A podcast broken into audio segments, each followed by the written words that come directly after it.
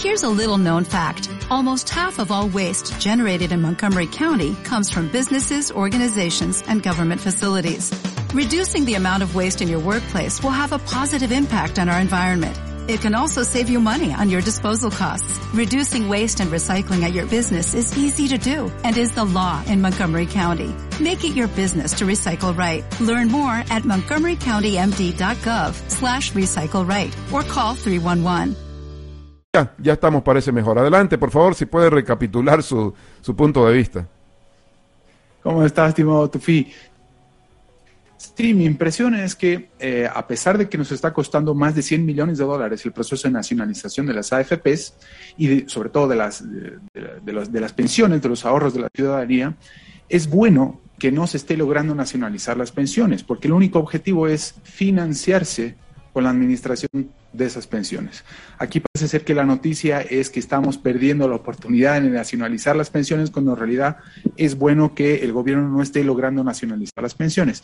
Eso sí, ha estado, mientras no ha logrado nacionalizar las pensiones eh, por distintos problemas como el famoso software, este que se encargó a alguna empresa eh, eh, en Panamá, eh, las AFPs le han estado prestando fondos, porque es el único, la única fuente de financiamiento que tiene ahora mismo el gobierno, le ha estado prestando fondos al Estado, si se lo quiere llamar así, y contra esos fondos, eh, el, el, Estado boliviano ha estado emitiendo papeles, ha estado emitiendo deuda. Eso es un proceso de devaluación en el mercado secundario, y la gente lo tiene que tener muy claro.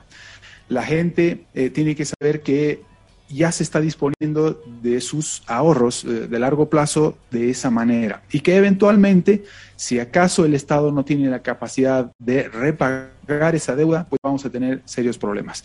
Mi conclusión sobre este asunto, porque tiene varias implicancias, es que se está empezando a eh, eh, posar, si se quiere, un manto negro u oscuro, o está empezando a ensombrecerse la calidad de la institucionalidad, por supuesto, por un lado, pero por el otro, al mismo tiempo, eh, el optimismo que existía sobre la calidad del sistema bancario y financiero en el país, lamentablemente. Entonces, eh, de eso se trata exactamente. Sí. Tiene Ahora- muchas más implicancias lo que estamos, eh, lo que está sucediendo ahora mismo y pues es, es cuestión de tiempo nada más. Es absolutamente secundario si el procurador ha hecho un buen trabajo o no Ajá. y finalmente veremos qué es lo que pasa. Eso es lo que quiero tratar de entender, Mauricio. Eh, no, se, no, se, no, se nacionalizan las pensiones, porque yo tenía entendido que se crea la gestora pública, las AFP van a tener que salir, pero viene este pedido de indemnización y la resolución de la CIAD. Y para tratar de entenderlo bien, Sí, sucede que la, eh, todavía no se han nacio- nacionalizado las pensiones. Han habido mecanismos en la- eh, mediante los cuales se ha tratado de eh, hacer uso de una parte de las, eh, de las pensiones, de los ahorros de la ciudadanía. Lo que sucede en este caso, por el parte de la indemnización, es que el gobierno ha tardado tanto en nacionalizar las pensiones que ahora las AFP se están quejando y están diciendo necesitamos una indemnización porque has tardado tanto en nacionalizar que incluso me has impedido generar buena rentabilidad. Es decir, me has impedido hacer eh, mi trabajo de la mejor manera posible. Incluso venimos operando durante ya varios años con una ley obsoleta que no nos permite invertir eh, los ahorros eh, de la ciudadanía de la mejor manera posible y encima me has estado impidiendo generar rentabilidad eh, de esta manera, es decir, sometiéndonos a una incertidumbre permanente y obligándonos al mismo tiempo a invertir en títulos y valores y en deuda eh, del Estado boliviano. Entonces, viene de ahí la, la indemnización. Es un absoluto fracaso, pero al mismo tiempo digo, qué bueno que al menos el sistema de pensiones no está pudiendo ser nacionalizado, o al menos no de la manera convencional, como vimos, por ejemplo, con el caso de hidrocarburos a partir de 2006. Y al ciudadano- 2006 a esta y al parte, ciudadano- El país ya ni siquiera es Sí, y te iba a preguntar al ciudadano que se pregunta y no sabe eh, con claridad por la falta de información si le puede afectar este, esta situación a sus pensiones, ¿qué se puede decir?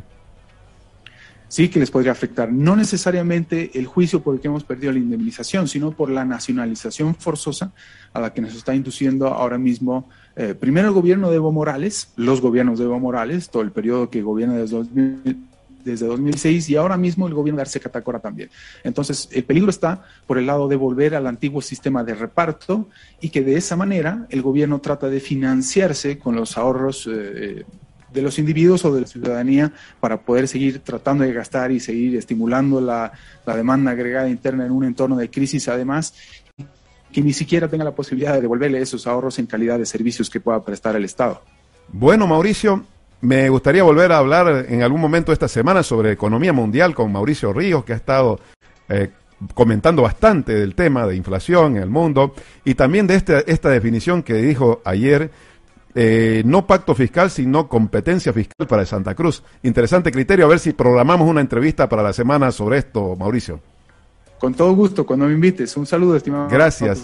Gracias, un abrazo, una pausa y nos volvemos enseguida con una noticia.